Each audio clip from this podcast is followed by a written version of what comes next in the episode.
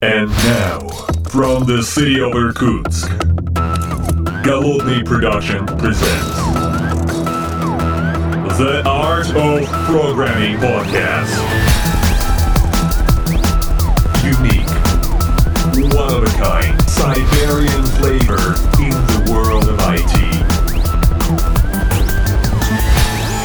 Доброго времени суток, уважаемые подслушатели. С вами я, Голодный из города Иркутска. И сегодня я не один в своей виртуальной коронавирусной студии.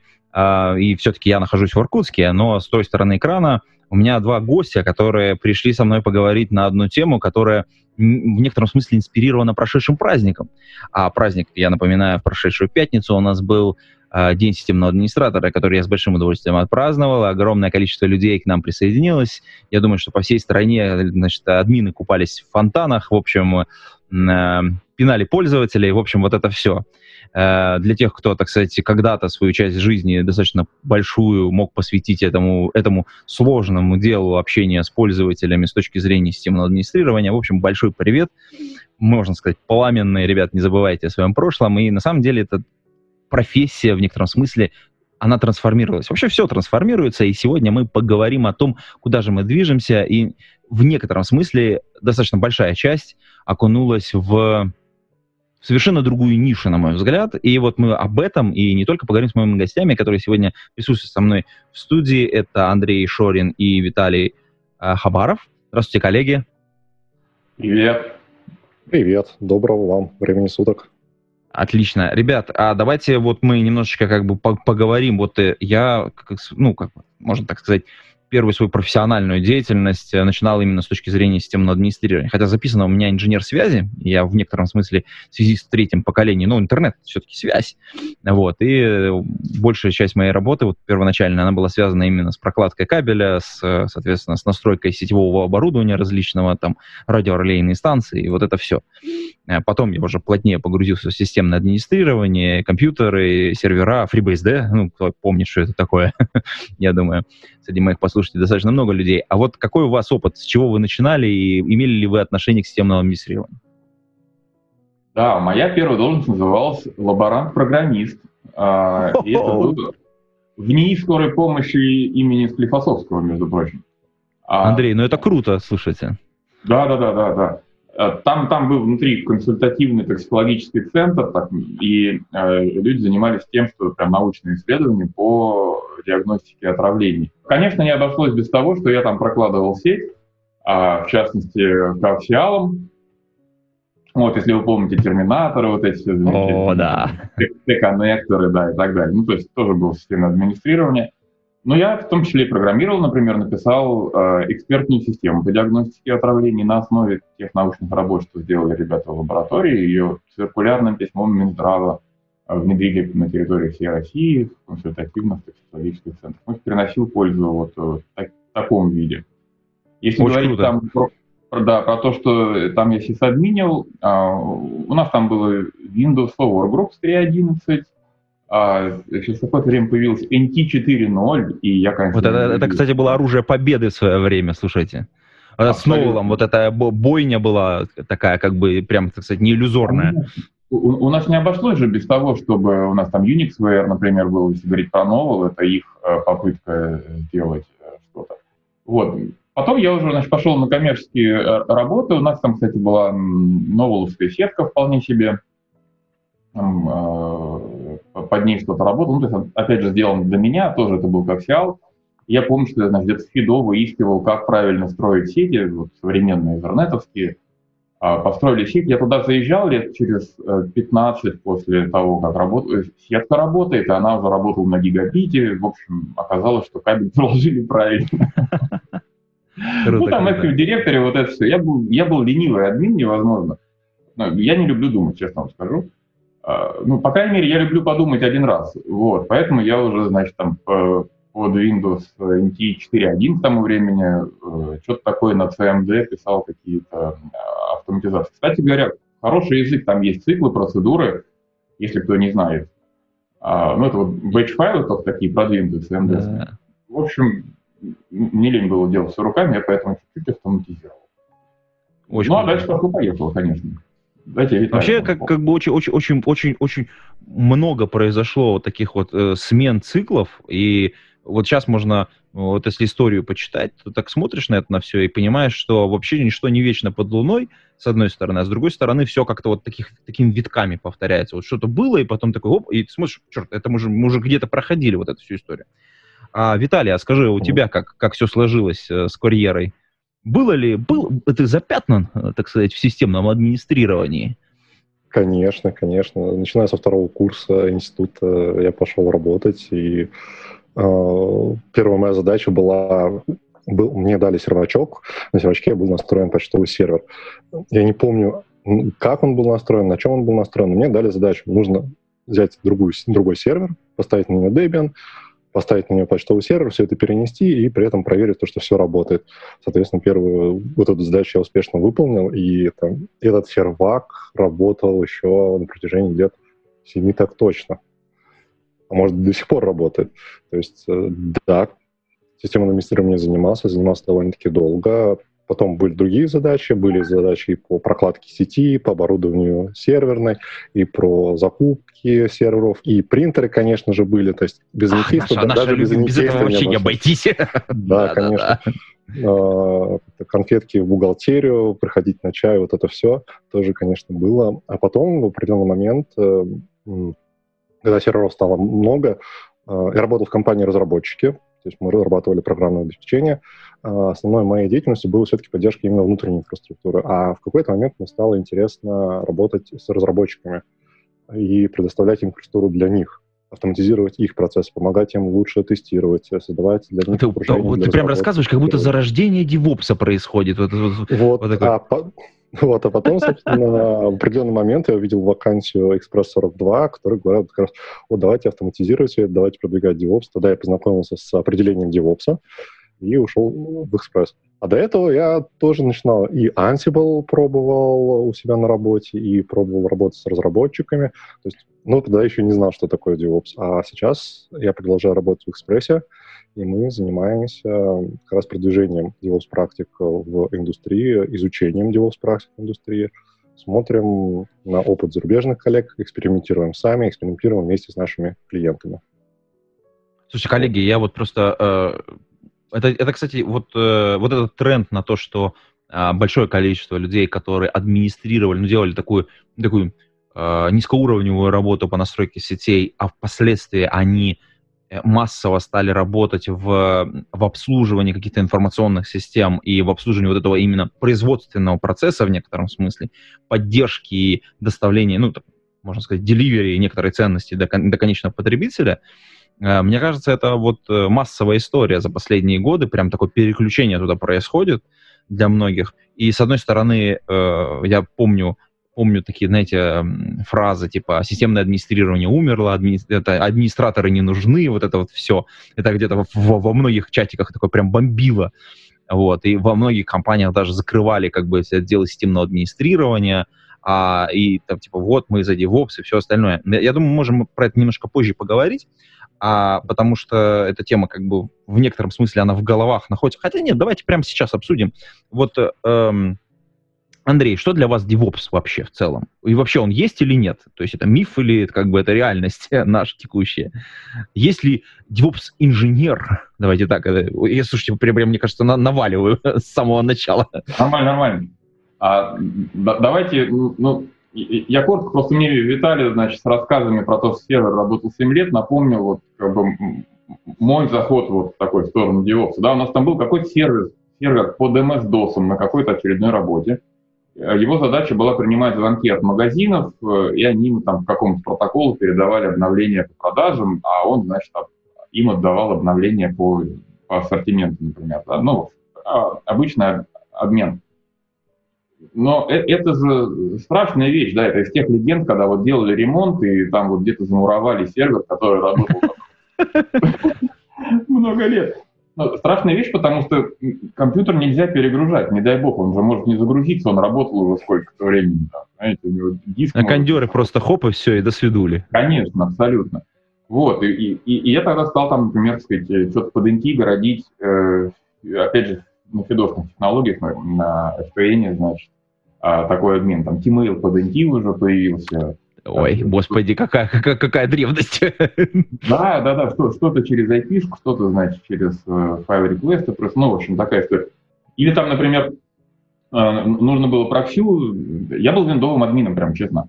А, и мне что-то не хотелось уже воровать софт, поэтому я там стал запускать сквит. А, сквит, блин, всеми возможностями не обладает, которыми нужно, а, потому, ну, под виндой.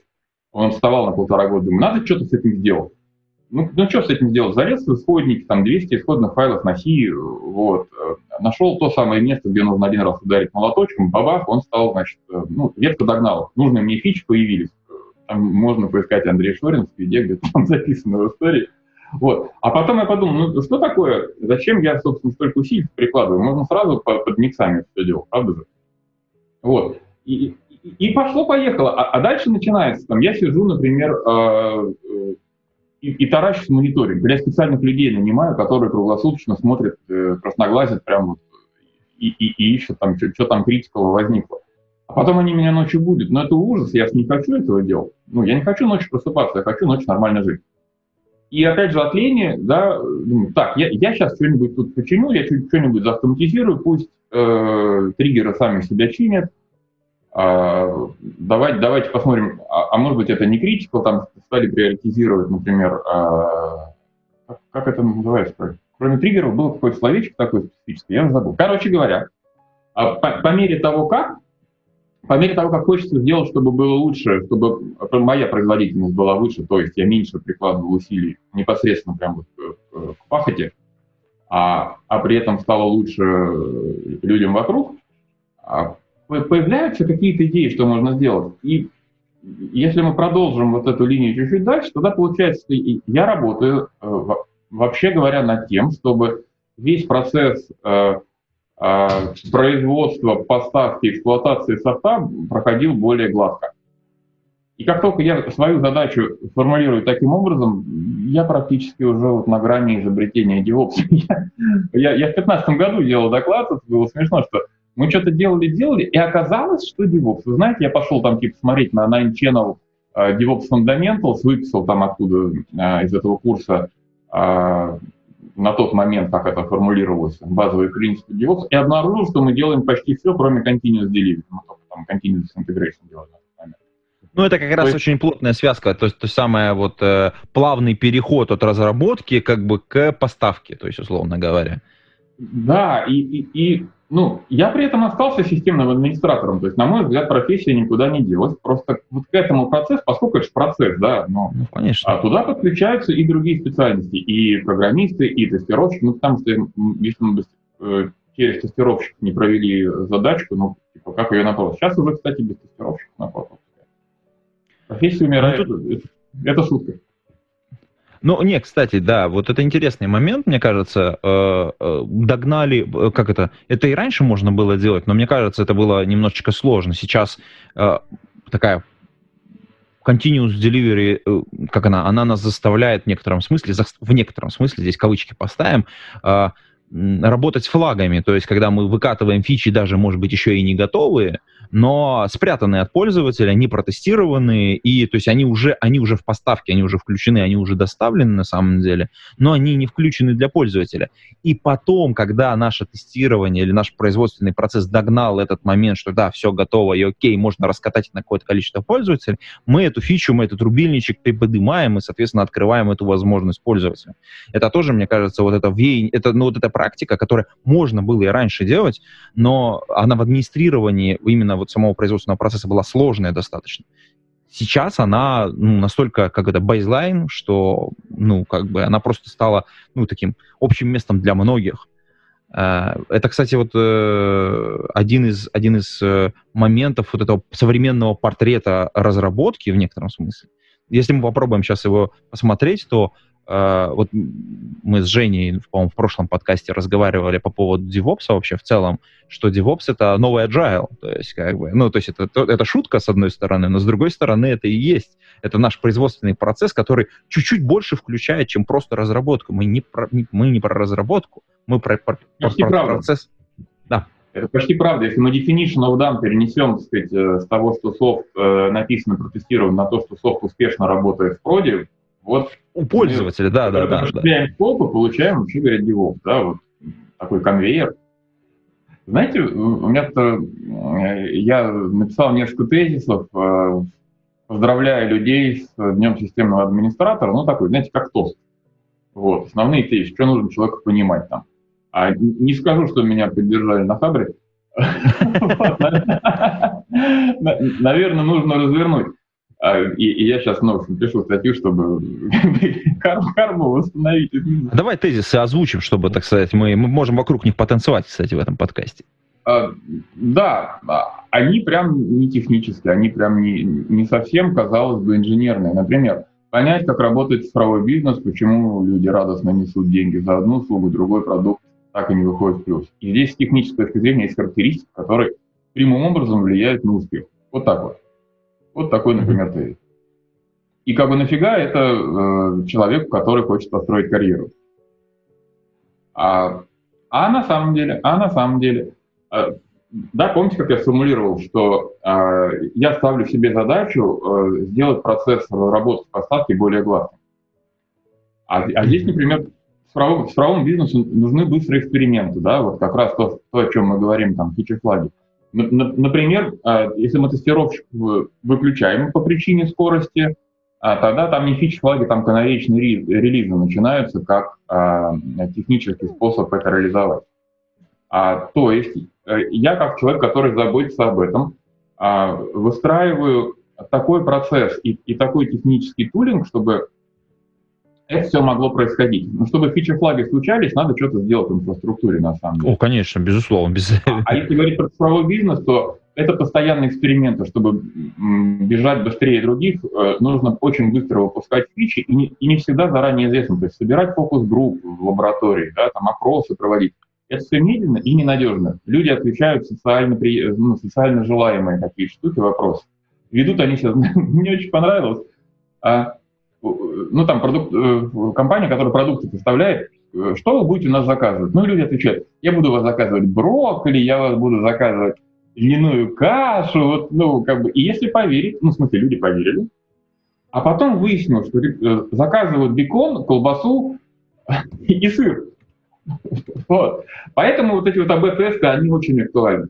Когда я знаю, что э, так устроен а, бизнеса, постоянные эксперименты, а, я под это могу выстраивать инфраструктуру. А если я этого не знаю, если я упираюсь, что вы от меня требуете, я тут сижу, э, сервера подчиняю. Ну, все, я, я проиграл на рынке труда. Вот, вот если коротко развернуть этот тезис, например. Угу. Виталь, поговори. Вот, ты. Нет, тут э, много всего наговорили. Я соглашусь с твоим определением DevOps, только я развернул немножко с другой стороны. Э, если вспомнить, откуда все это зарождалось, зарождалось все из проблемы вот разработчики что-то накодили, и это очень-очень долго доставляется до пользователя. И вот тут люди осознали проблему. Нужно как вот, вот этот процесс действительно наладить. То есть как доставлять быстро. Это стало проблемой для сначала для одной компании, потом это стало ее конкурентным преимуществом, вот эта компетенция быстро доставлять. И э, другие компании тоже постепенно приходят к тому, что быстрая поставка — это для нас э, очень клевая capability, очень клевая возможность, и, э, и эту проблему надо решать, проблему медленной доставки. И для меня DevOps — это как раз про все возможные методы вот решения конкретно вот этой проблемы.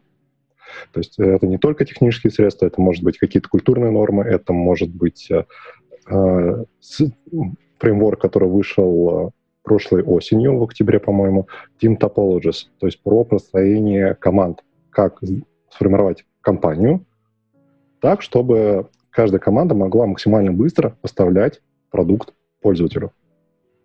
Вот это все про DevOps. И э, если говорить про системного администратора и э, DevOps-специалиста, то, э, кажется, функция системного администратора, она никуда все еще не девается. То есть все равно есть те же самые инженерные задачи. Возможно, нужно повышение компетенций, то есть это уже не просто администрирование ручное, это уже и автоматизация, это уже поддержка инфраструктуры, это добавление новой ценности, новых возможностей в инфраструктуру для обеспечения тех же фичи-флагов. Эм, Это все растет.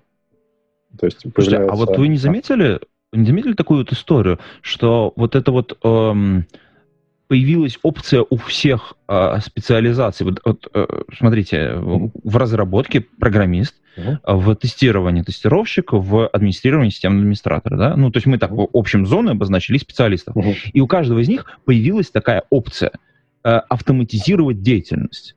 Вот ее в какой-то момент не было, или она была в каком-то зачатке, а потом она появилась массово у всех. И у администратора, ну, по понятным причинам, автоматизировать деятельность, автоматизировать настройки, масштабировать там и так далее, да, то есть собирать метрики, а, как-то вообще как-то вот э, взаимодействовать, ну, как-то на, на пространстве замасштабированного проекта. А, у тестирования, потому что ты начинаешь как-то автоматизировать тоже свою деятельность с точки зрения, а как протестировать, как регулярно повторять mm-hmm. те же самые э, тесты, как, соответственно, разворачивать окружение для того, чтобы проверить разные сценарии, ну, то есть там сбросить на ноль и потом пройтись по базе там и так далее, да, и администрирование, ну, в смысле, с, э, автоматизация тоже в некотором смысле работы программиста, который тоже э, делает приблизительно то же самое. Вот я сделал комит, и давайте посмотрим, а что у меня получилось, а давайте еще проверим вот так, а еще вот так, ну, потому что ну, какие-то ограниченные условия все равно программист проверяет в, в рамках своей работы, ну, хотя бы там убедиться, что у тебя все получилось. И вот эта вот опция, она очень сильно сблизила эти компетенции. Что думаете по этому поводу?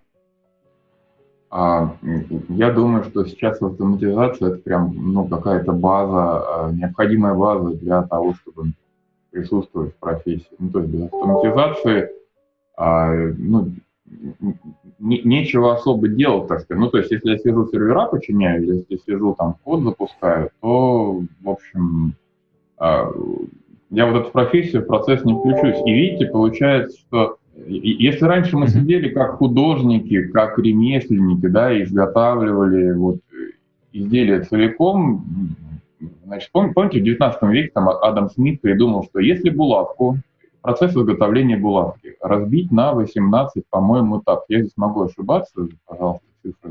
Что-то 9, ну, по-моему, операций там было. В общем, вот там... Ну да, да, да, да. да. Какое-то количество. А, а, один, один, значит, проволоку тянет, другой на кусочки режет, третий э, затачивает кончик, э, четвертый делает эм, колечко. Колечко там, там по-моему, да, да. Вот, вот, вот это все, да, там можно почитать классику этого дела, то выработка увеличивается в какое-то неимоверное количество раз, во-первых. А, а во-вторых, работники могут получать больше, потому что выработка больше, и при этом еще и э, бизнес выигрывает, потому что все равно ему а, каждая булавка стала а, обходиться дешевле, например. В этом смысле мы все с вами, каждый из нас как человек, сидящий на своем месте. Я бы, знаете, как даже рискнул сказать, что э, мы с вами сидим как операторы конвейера, который, э, собственно, производит, поставляет э, софт и эксплуатировать, понятное дело. И мы, как операторы конвейера, не то чтобы инженерную работу выполняем, чеснокута. Я пытаюсь вернуться к вопросу, что такое DevOps-инженер. Есть mm-hmm. он? DevOps-инженер есть тогда, когда он конструирует этот конвейер. Вот если я инженер-конструктор, и я придумываю, как мне живых людей рассадить и объединить их работу, вот как мне сделать этот поток, а, который поставляет ценность, вот тогда я DevOps-инженер. До того я системный администратор, я тестировщик, я программист и так далее. Довольно резкий тезис. Интересно, что, что нам скажут в ответ на это. Слушай, ну тезис очень интересный. Я еще добавлю такую вот историю. Ты затронул эту тему немножечко раньше, чуть-чуть левее, а, на тему проведения эксперимента, что ты не просто строишь конверт, ты даешь возможность а, тем, кто производит ценность, потому что ты являешься, ну, с точки зрения девопса, Э, ты являешься поставщиком этой ценности, то есть ты владельцем вот этого производственного процесса, который позволяет поставку осуществить. Так вот, ты, если ты еще и обеспечиваешь возможность тем, кто производит ценность, проводить быстрый эксперимент, а, безболезненный, ну или с минимальным там коррупшеном, да, а, то это очень важно. То, то, это, то, это, то, то ты добавляешь а, реально настоящую ценность в, в, это, в этот производственный процесс, ты не просто поставку осуществил, а ты еще дал возможность за замкнуть его, сделать обратную связь. Э, кстати, на эту тему э, рекомендую почитать книгу Фицпатрика, Роберта Фицпатрика «Как общаться с клиентами и подтвердить правоту своей бизнес-идеи, если все кругом врут». Ты говорил просто про то, что вот тут мы клиентов собрали, какую-то фокус-группу, и они там будут нам врать. Ну, все врут. Да. как, как, как говорит известный там, так сказать, борец э, за правду товарищ Хата, э, так сказать, э, все врут, anybody lies. А вот, э, и если вот идеи Фицпатрика немножечко переложить на софт, а книжка вот эта «Спроси маму», я считаю, что любой продуктолог и любой а, продвинутый разработчик обязан ее прочитать, чтобы понимать вообще, как спрашивать клиента, и вообще надо ли спрашивать клиента, и как понять, что люди говорят правду на самом деле о вашем продукте, а, то вот э, с другой стороны, с точки зрения не общения с пользователем, а с точки зрения потребления продукта, мне кажется, DevOps а, процесс обеспечивает именно м, получение вот этих настоящих метрик использования вашего продукта и быстрого, качественного эксперимента. Если он обеспечивает, то дополнительная ценность просто, ну, я не знаю, гигантская. Ее сложно оценить а, даже, мне кажется.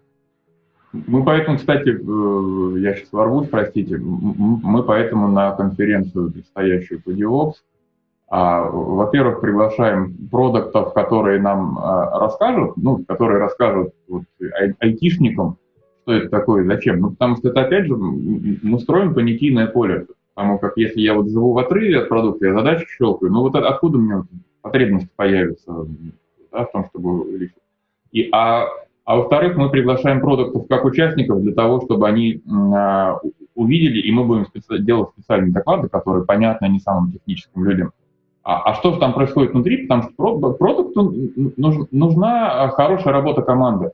Продукту нужно, чтобы, как бы, вот, ну, слушайте, случился там коронавирус, и, и мы не можем сейчас заниматься техническим долгом, нам некогда, нам нужно а, отключить всю эту процесс, да. и, и быстрее, быстрее, быстрее искать фичи, потому что вот как, как сейчас изменилось поведение пользователя, впервые в истории случилось такой э, э, шатдаун по всей планете. И мы не знаем, как сейчас надо изменить продукт. И мы никого спросить не можем, потому что люди э, соврут не за зла, а просто потому что они еще не знают, как сами себя будут по-настоящему вести. И сейчас там, например, разгребать технический долг невозможно. Но а, технари не очень любят отказываться от работы с техническим долгом. И как, и как здесь, ну, ну правда же, да, это, ну, это да, такое, конечно, это прям вот я, ну, да, дайте что... я здесь вот, вот, вот напильничком пройдусь, Давай. потому что вот, да, это вот, ну, это важно. То есть, э, если я занимаюсь э, разработкой кода, то для меня ценность код. То есть, потому что моя работа, ну, то есть, это многие программисты так вот, это, это самая внутренняя, как это, идентичность что и то, что я делаю, я есть то, что я делаю, а я делаю хороший код, и я классный программист, потому что я делаю классный код.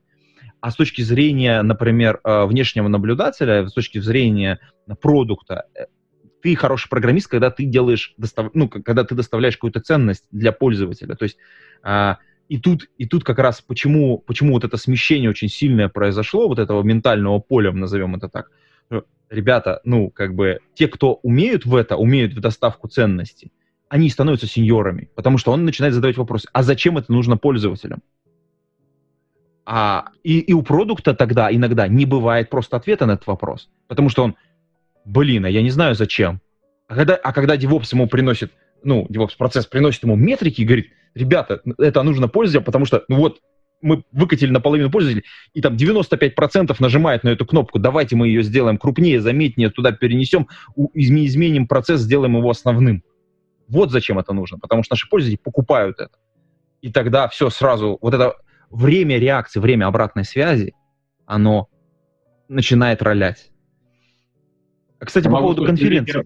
Да, я да, могу да, с точки зрения устройства экономики еще поговорить э, вот про этот э, процесс обратной связи, и мы вернемся к конференции. А, смотрите, э, почему там транснациональные корпорации выигрывали конкурентную борьбу в 20 веке. Поскольку у них полная интеграция э, производства, э, поставки, деливери. Я сейчас про физические да, э, изделия говорю. Э, продажи и еще и сервисы обслуживания. То есть внутри одной корпорации сосредоточена самая ценная штука – это информация о том, как люди э, потребляют и как люди эксплуатируют эту штуку. Тогда, когда у меня есть информация, я могу ее э, положить в начало э, своего процесса э, research and development – и делать продукт, который еще больше отвечает потребностям людей, например. Но это все равно достаточно медленная штука. Потом, значит, стали появляться какие-то молодые шустры, вот, э, смузи своих объедятся, и а, гораздо быстрее взаимодействовать с пользователем, быстрее выдавать людям то, что нужно. И а, транснациональные корпорации э, уже... Смотрите, как что происходит. То есть э, если я нацеленно выстраиваю процесс по сбору обратной связи и э, закладываю собранную информацию в начало разработки, и это у меня крутится вот эта штучка, да, вот обратной связи пользователя э, в Research and Development. Я быстро умею э, произвести нужную фичу, нужный продукт, э, выпустить ее на пользователя, протестировать, среагировать, что пошло, что не пошло, то в пределе, ускоряя это бесконечно, я получаю продукт, который я изменяю, изменяю его так технические характеристики. В процессе эксплуатации и мы с вами вспоминаем не только Теслу, которая от прошивки получает новые а, свои возможности, но и смартфоны давно нам привычны. Это ровно такой продукт, который вот я купил, и он у меня несколько лет живет, но он изменяется в процессе эксплуатации за счет того, что другие фирмы даже для него пишут софт. Вот такой вот э, образ DevOps с, с этой стороны, да, с, с экономической и производственной стороны. И сейчас транснациональные корпорации уже такого лидерства не имеют. Они со своим IT там не справляются, он слишком медленный. Ну, вот так. Да-да-да, тут мы вспомним Грефа, который, вот, мы будем бороться со своими программистами. Хайпанем немножко на этой теме. Да. Я хотел бы дополнить идеи из Project Unicorn э, от Джина Кима про то, что сейчас критически важно для компании разложить свою деятельность на три горизонта идея трех горизонтов. Первый горизонт — это то, что здесь сейчас, то, что нам сейчас приносит прибыль, то, что мы понимаем, ну, там, пользователи едят яблоки, значит, мы там мы выращиваем яблоки, мы знаем, какие яблоки нам нужно выращивать. А, здесь у нас фокус на том, чтобы оптимизировать расходы. Просто, то есть выращивать яблоки дешевле, продавать там, возможно, дороже. Да, там логистику обеспечить дешевле, там меньше тратить на специалистов, еще на что-то. Есть третий горизонт. Третий горизонт — это неизведанное будущее непонятно, что в дальнейшем будут хотеть пользователи. Это будет апельсин, это будет нектарин, это будет что-то новое. Непонятно. Возможно, ну, точнее, совершенно что-то новое. Здесь правильнее, на самом деле, не про яблоки, а про топливо. То есть топливо. Сейчас мы пользуемся бензином, дизелем, а, углем, газом. В будущем у нас есть возможность э, солнечная энергия, ядерная энергия, э, энергия ветра, энергия волн. Непонятно, что из этого выстрелит. Сейчас это все кажется, развивается на третьем горизонте, куча стартапов, куча компаний в это пытаются играть и смотрят, что из этого выстрелит. Сейчас это очень э, immature, то есть совсем, совсем новые технологии. Вот. А есть э, промежуточный горизонт, второй горизонт, когда мы понимаем, что да, пользователи идут туда, и нам нужно туда развиваться. Там, по моим ощущениям, это сейчас как раз солнечная энергия. Туда очень-очень все-таки чуть больше идет средств, чем э, разработка другого. И здесь, э, опять же, фокус третьего горизонта — это тестировать как можно больше гипотез, абсолютно разных, потому что неизвестно, какая из них нам принесет прибыль. И при переходе к третьему мы начинаем больше и больше играть про оптимизацию и ну, экспериментирование уже в, более узкой области. И э, DevOps — это вот э, сейчас... А, про DevOps, что хотел бы сказать. Возможно, на третьем горизонте сейчас есть новые инструменты, совсем новый инструмент, который даже нельзя отнести к DevOps, это uh, Zero Coding, то, что называется. Пришел продукт, mm-hmm. накликал мышкой в веб-интерфейсе, у него получился какой-то, какой-то лендинг, который даже, за которым нет реального продукта, но можно уже протестировать гипотезу. Отличный вариант. А потом, когда мы уже переходим к э, пониманию, что да, это готово покупать пользователи, там уже начинается автоматизация, там уже начинается точнее, реальная работа программиста, разработчика, инженера, инженера UA, инженера эксплуатации. И mm-hmm. если мы неправильно построим вот эти процессы при переходе от тестирования гипотезы, то мы в конечном счете станем такой компанией неповоротливой, которая, ну, скажем, свой шанс все-таки упустит. Mm-hmm. Как-то так.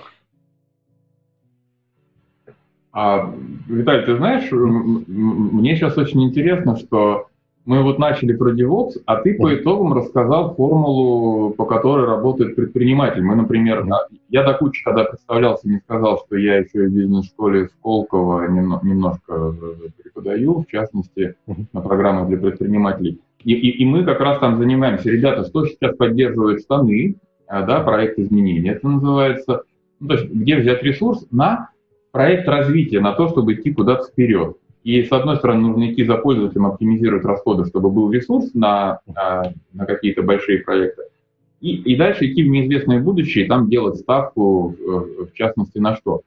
А, вот я не знаю, как это зайдет, потому что мы ну, вот, на конференции говорим, будем говорить о многих вещах, которые раньше мы в конференцию не включали. А, например, возвращаясь чуть-чуть назад по нашему разговору, а, о том, чтобы команда работала эффективно, чтобы мы договаривались, как переделать наш процесс. А как, как это делать, если мы не умеем коммуницировать? А как это делать, э, если у нас нет э, достаточного доверия, чтобы друг другу, ну, то есть позволить человеку рискнуть, сделать что-то, и вот не микроменеджить его. Потому что ну, микроменеджмент, э, он и демотивирует, и замедляет, да? А, а если мы с такой скоростью фигачим, простите, то а как, а как мне не выгореть? Или как мне свою личную э, производительность поднять? То есть я хочу увеличить свою производительность, но при этом не выгореть, например, да? А, мы вот такие темы будем обсуждать на конференции, например. И, и а, с одной стороны. Uh-huh. Да, а, а, а, с, а с другой стороны, э, конечно, ну смотрите, ну вот разговор шел про DevOps, и вдруг раз мы пришли к предпринимательству. Вот значит, у нас этих, этих тем тоже появится больше. Это вот такие прям новшества-новшества. Слушай, э, я не знаю, возможно, это моя личная какая-то деформация, непрофессиональная просто.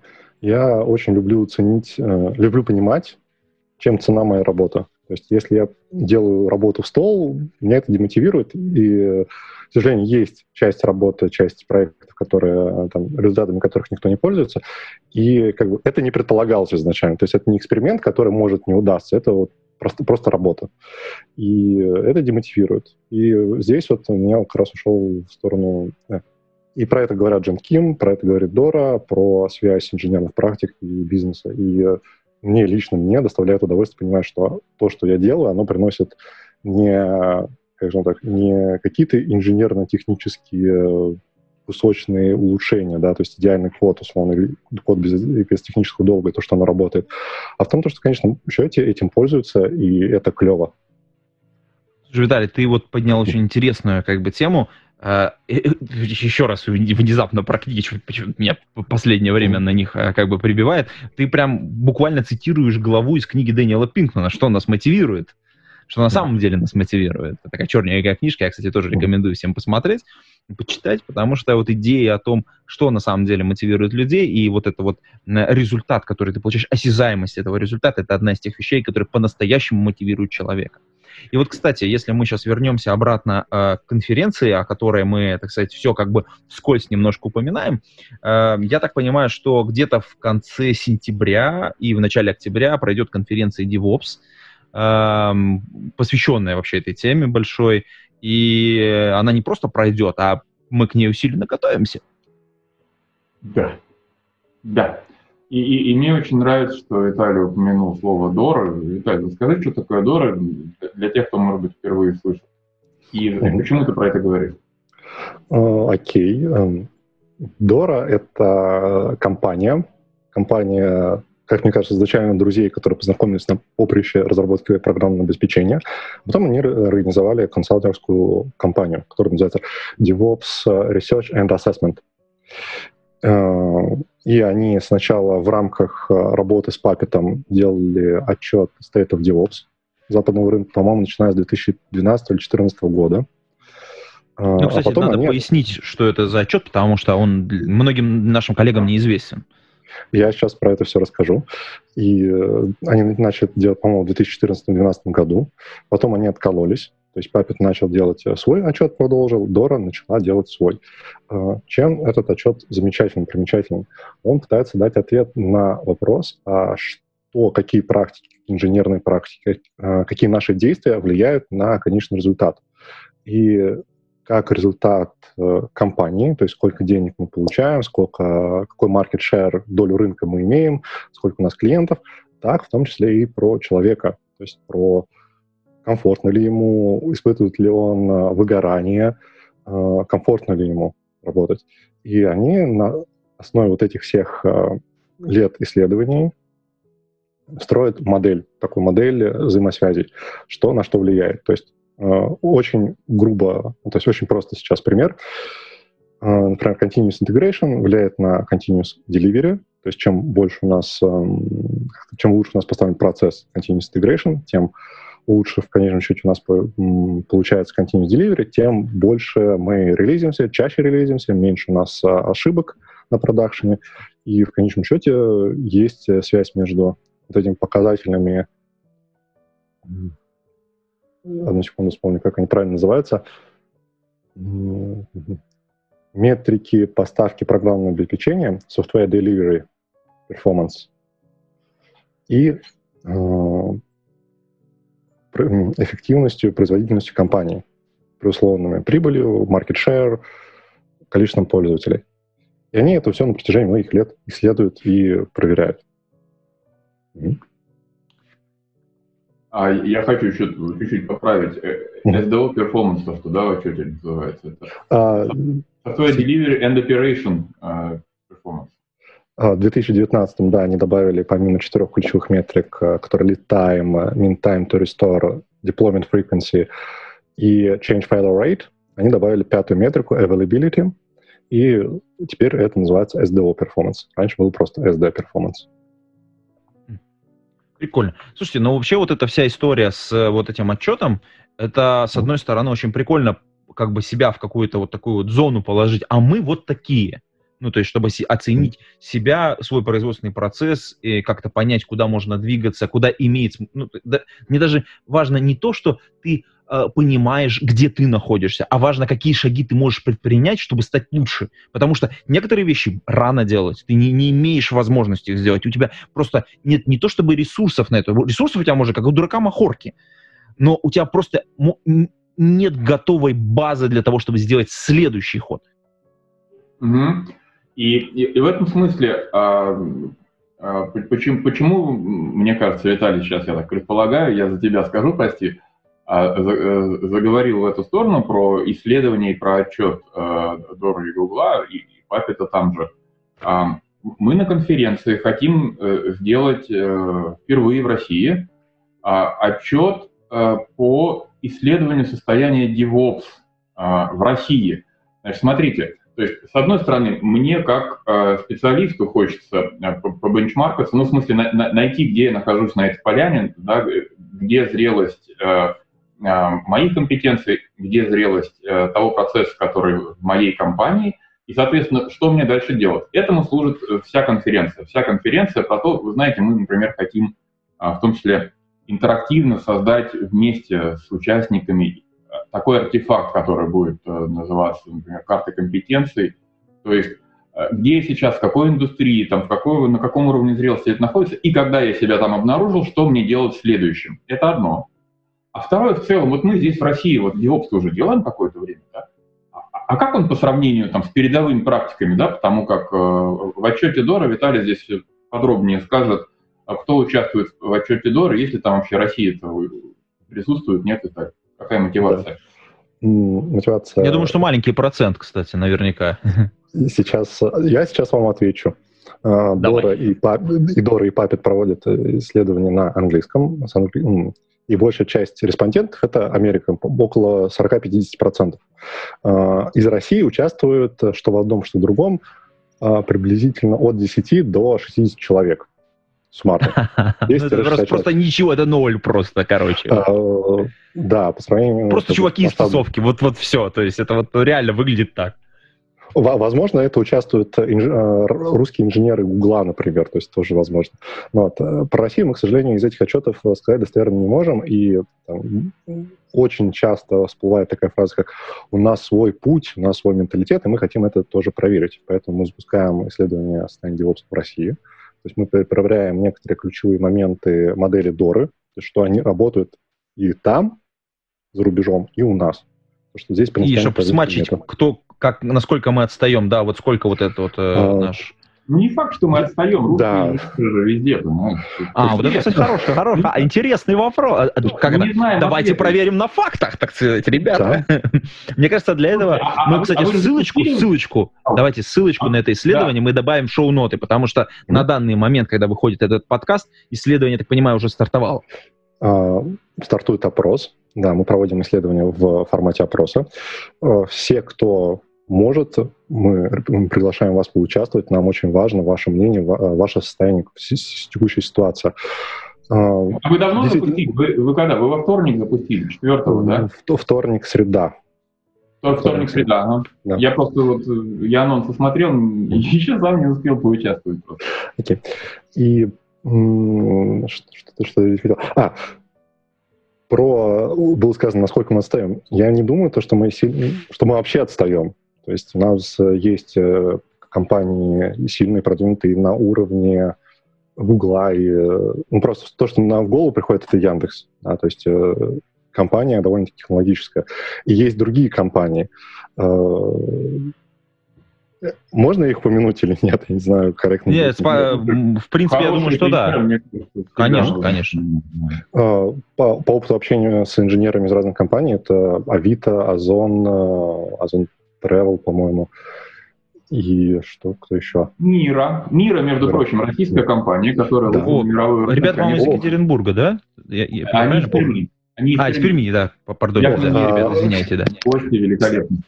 Все компании из России, которые вышли на мировой рынок, я их просто там не назову. Да, то есть у нас с инженерной культурой все хорошо. То есть, и здесь единственная проблема, что показать, вот это убрать блок ментально, то, что вот есть Россия, есть остальной мир. Нет, мы часть этого мира, и у нас э, работают те же самые законы. Это первый, э, как бы первый гипотеза, пер, первый э, ключевой момент, который мы проверяем в нашем исследовании. Второй ключевой момент, э, мы хотим дополнить модель Доры, и мы включили туда часть практик, которые они еще пока не успели рассмотреть в своем отчете, в своем исследовании, мы это включаем. И третий, Третий ключевой момент мы хотим посмотреть на срез инструментов. Это, наверное, то, что будет интересно наиболее инженерам.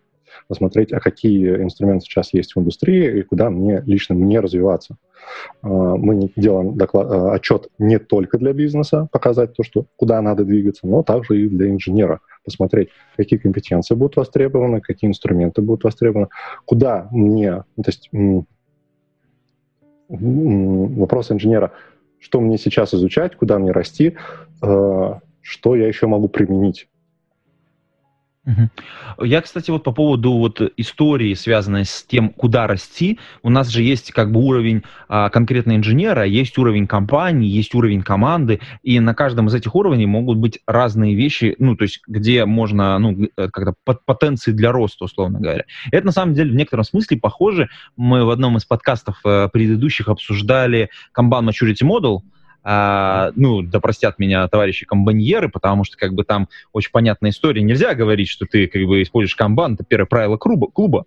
Вот, но в любом случае там есть очень большая такая очень крутая табличка, в которой написано, ты можешь определить, в какой стадии ты сейчас находишься, какие инструменты тебе доступны, что у тебя ждет впереди, и ты можешь сделать чек, а что ты еще должен был бы по-хорошему уже иметь, владеть, и то есть ты как бы понимаешь, как ты можешь трансформироваться дальше. И вот здесь если вы сделаете этот отчет вот в подобном же стиле, это будет, конечно, ну, это будет выстрел просто такой очень важный. Угу. А, э, да, э, я сейчас дам слово тебе, Виталий. А, я, я хочу просто напомнить, что спасибо огромное Райфайзенбанку российскому, который перевел, например, отчет 2019 года на русский язык, поскольку, ну, конечно, мы с английским работаем все, при этом надо сказать, что ну, по-русски читать чуть-чуть проще. Там 80 страниц, э, довольно такого ну, свободного текста, то есть это не, не очень много. Это прям слайды, это не то, чтобы прям текст-текст. Mm-hmm. Вот. Тем не менее, по-русски читать э, проще. Я думаю, что мы ссылочку на Хабров... Да, шоу-ноты для тех, кому интересно сам отчет да. почитать на русском языке, конечно, мы да, добавим. Да, и спасибо ребятам, коллегам, это, это круто. Да. Виталий, ты хотел что сказать? Да, я хотел... Я сейчас проповедую историю э, то, что про модели зрелости, именно как модель зрелости, не совсем корректно ну, там, упоминать, использовать. А, это мнение, которое есть и у Мартина Фаулера, и ThoughtWorks проскакивает, это то, что, про mm-hmm, то, что говорят mm-hmm. Дора.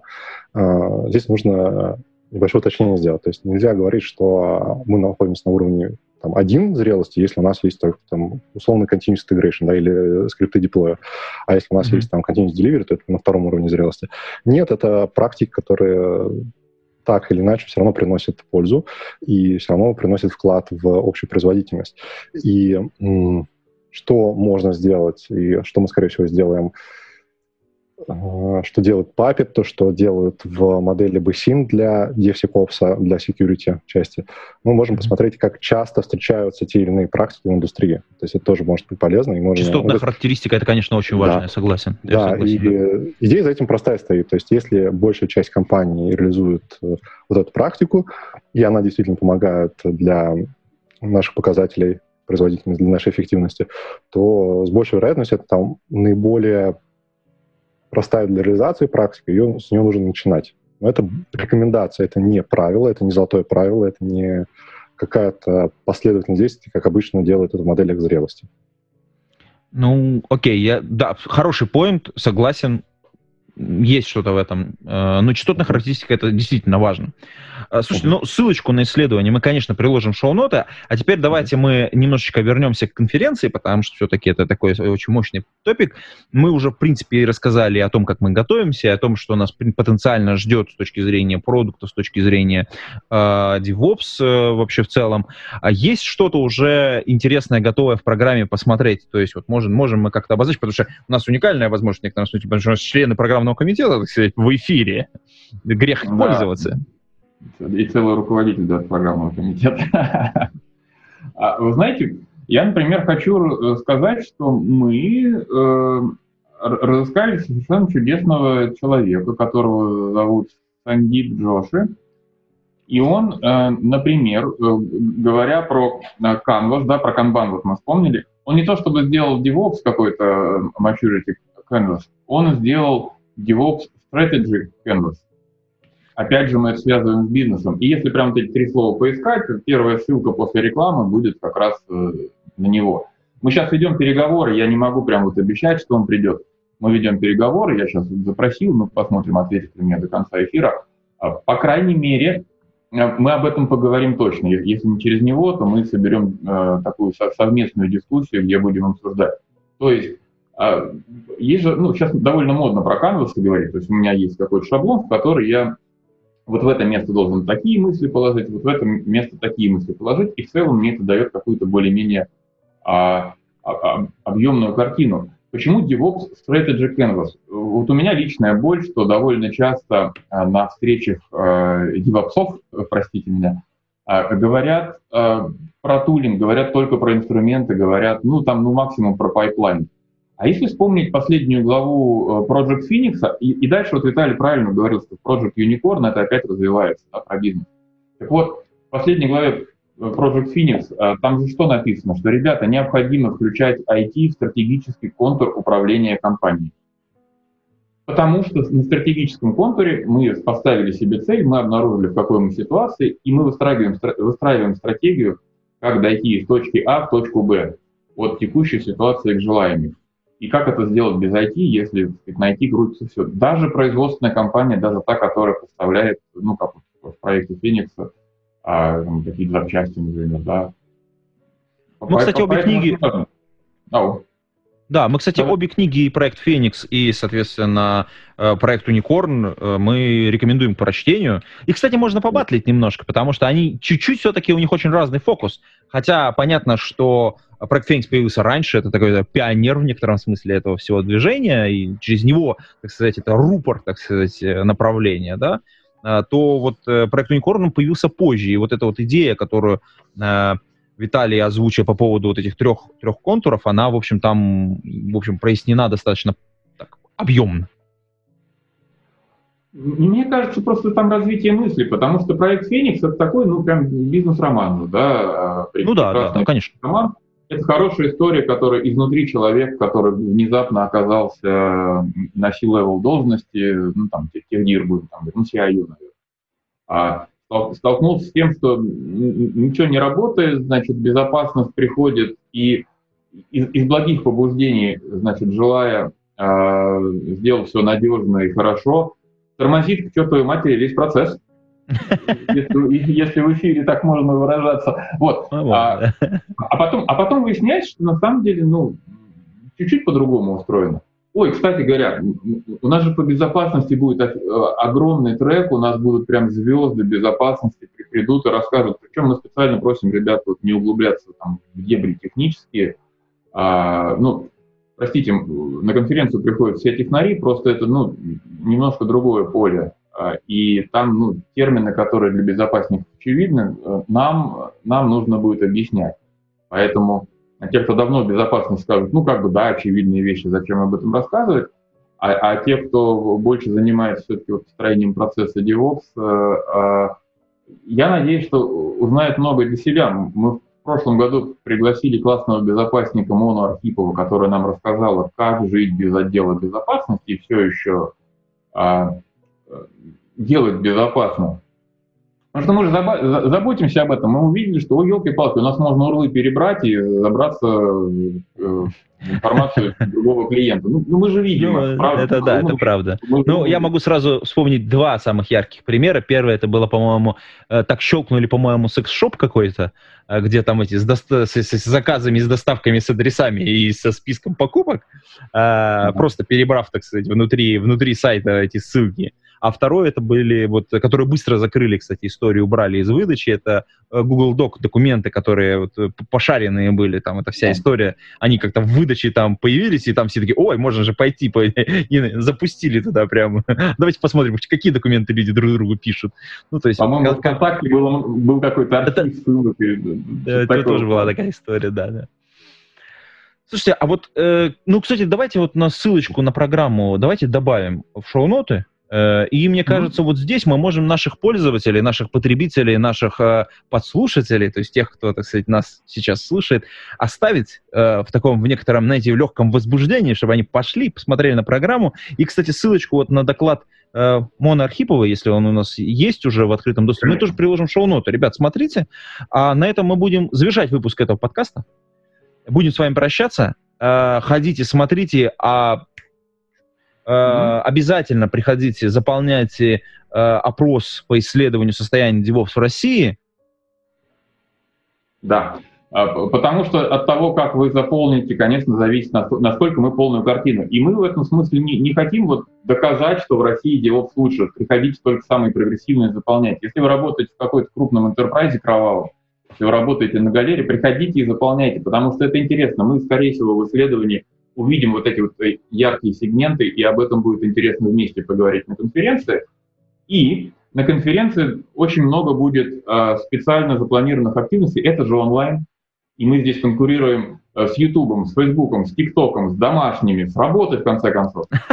И мы, да, и, и мы ее поэтому специально сконструировали вот каким образом. Будет один блок, первый блок 29-30 сентября, 4-5 часов каждый день, э, эти два дня всего, для того, чтобы э, можно было и удержать внимание, и поучаствовать, и, и все еще успеть поделать свои домашние, мы же из дома работаем. Потом будет перерыв 5 дней, и 6-7 октября второй блок из двух дней. Э, это первое, что хотел сказать про формат конференции. А второе, мы специально делаем очень много активностей, где мы вместе с вами соберемся и, и будем обсуждать. Будем обсуждать, потому что, ну, как в онлайне, слушайте, говорящих голов полно. А вот тогда, когда э, я участвую, могу свой голос подать в чатике или же включить микрофон, то есть бывают люди, которые решаются включать микрофон, а некоторые даже камеру, мы, мы конечно, тогда просто в восторге. А хочется, вот я думаю, что, например, а, карту компетенции, о которой раньше говорил, мы, мы попробуем создать вместе на конференции вместе с вами. И мне кажется, Виталий еще хочет завершить. Я хочу про исследование дополнить. То есть э, приходите, конечно же, все. Э, наиболее часто возражение, которое я встречаю в своей работе, это у нас DevOps не заработает. И в рамках исследования у вас будет возможность прямо это э, и высказать, показать, что ваш DevOps у нас не работает, и э, тем самым как бы, наши гипотезы тоже немножко помочь нам их или доформировать, или проверить, что они действительно могут не работать. Это тоже очень интересно, это очень важно, и э, значит, ну, по- полнота исследования, конечно, это да, очень важная да. история именно для самого исследования, для достоверности результатов и выдвижения последующих гипотез, конечно. Да. Результаты того, что вы напишете в вопросе, будут представлены в первый день конференции. Я, я думаю, что зададут нам э, специфический взгляд на то, что будет происходить э, в эти четыре дня, чтобы вы, уже зная, как произошло, то есть э, э или Виталий, или Игорь, э, которые тоже в команде опроса находятся, сделают доклад, э, расскажут, что там в отчете, основные выводы. И с этим взглядом мы дальше будем свою работу на конференции продолжать. В смысле, вы будете свою работу на конференции продолжать. Так что, ребята, в конце сентября зажжем онлайн. Все, супер. А на этой ноте мы завершаем выпуск этого подкаста. И э, пишите свои комментарии, оставляйте, приходите к нам, в том числе и на YouTube. А на этом все. Пейте кофе, пишите Java. До скорой встречи. Пока-пока. Спасибо. Пока, ребята. Выпуск этого подкаста выходит при поддержке патронов Александр Кирюшин, Алекс Маликов, Федор Русак, Игорь Кополь, Лео Капанин, Михаил Гайдамака, Ника Буру, Василий Галкин, Павел Дробушевич, Павел Ситников, Сергей Киселев, Сергей Винярский, Сергей Жук. Спасибо вам большое, уважаемые патроны. А вы, уважаемые послушатели, можете стать э, патронами. Приходите на patreon.com голодный и поддержите выпуск этого и других подкастов.